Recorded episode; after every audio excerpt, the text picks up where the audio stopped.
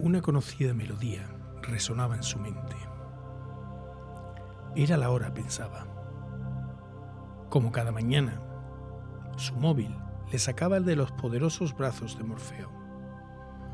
Las siete menos cuarto. Tenía que salir de su solitario lecho y comenzar la jornada. Era un hombre de costumbres.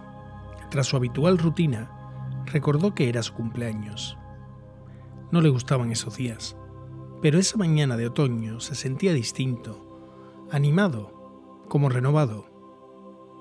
Hoy va a ser distinto, presentía. Cada mañana iba a su trabajo en coche, pero al salir al jardín notó esa brisa lenta, suave y fresca, y pensó que ese día se daría un capricho. Hoy me voy a ir en moto. Le encantaba su moto de gran cilindrada. Era un motero de los de la antigua escuela, de los de saludar en V, de los de no dejar escapar una ocasión para reunirse con sus amigos coincidentes en afición. Antes de salir, como era habitual, se agachó para saludar a su compañero, a su amigo, a su perro. Ese momento en el que se fijaban mutuamente la mirada y él le decía con un pequeño toque en la cabeza, Hasta después, compañero, cuida nuestra casa mientras yo no estoy. Y su fiel amigo, sin apartar la mirada, moviendo su cola alegre, parecía sentir. Su trabajo estaba a unos kilómetros de casa. Se sentía feliz, especial. Esa sensación de libertad que le producía su montura no era comparable con nada. Pensaba en su cumpleaños mientras montaba. ¿Y qué mejor regalo me he podido hacer que este?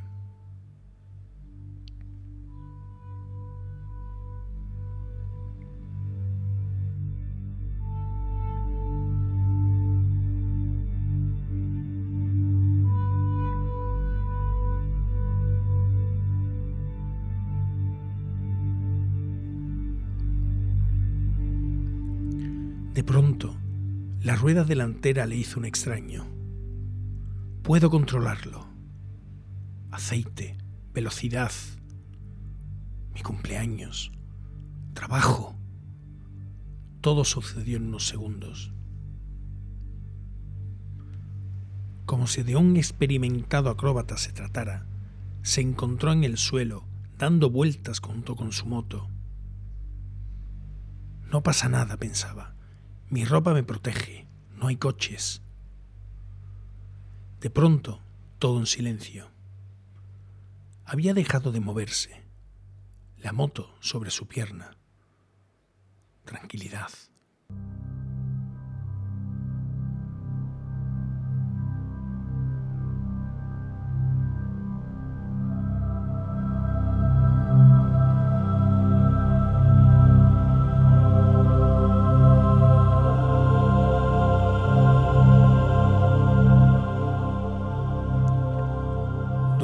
Segundos, su mente viajó a los entresijos de su pasado.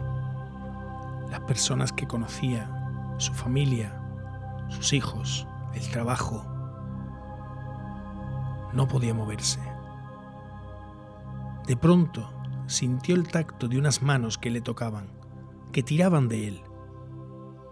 No podía ver con claridad, pero se aferró a esas manos que le ayudaban a salir de debajo de su máquina. Estaba aturdido por los golpes, pero no sentía dolor. Estaba mareado y no podía ver bien a la persona que le ayudaba.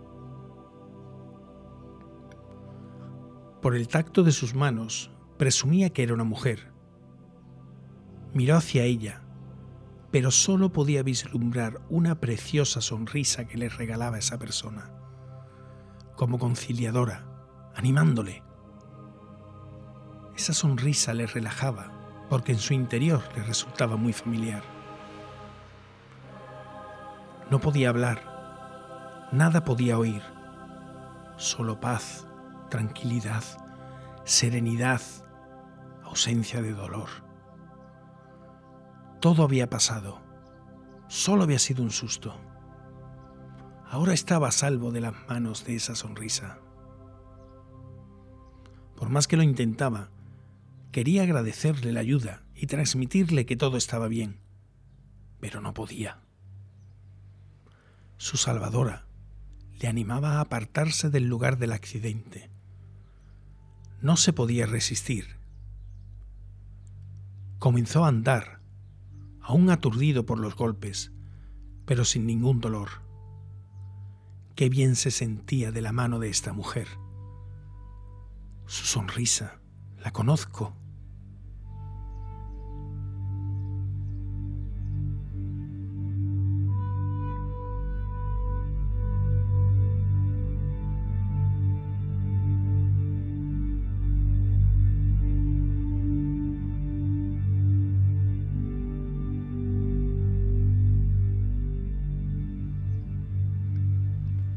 De repente, recordó que debía llamar a su trabajo.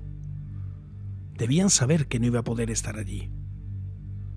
Se paró y miró hacia atrás, hacia donde su moto yacía. Incrédulo, asustado, nervioso. ¿Quién era esa persona que estaba bajo su moto?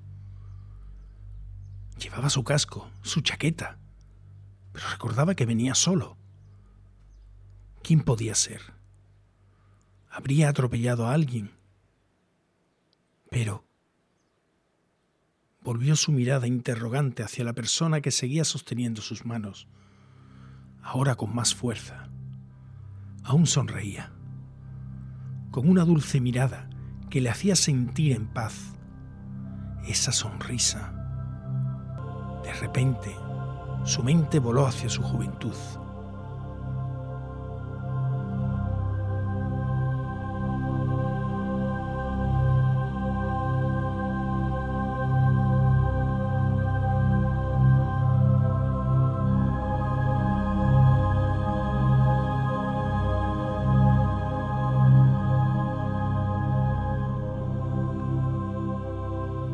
Era la sonrisa de su madre. Viajó hasta el momento de su último encuentro.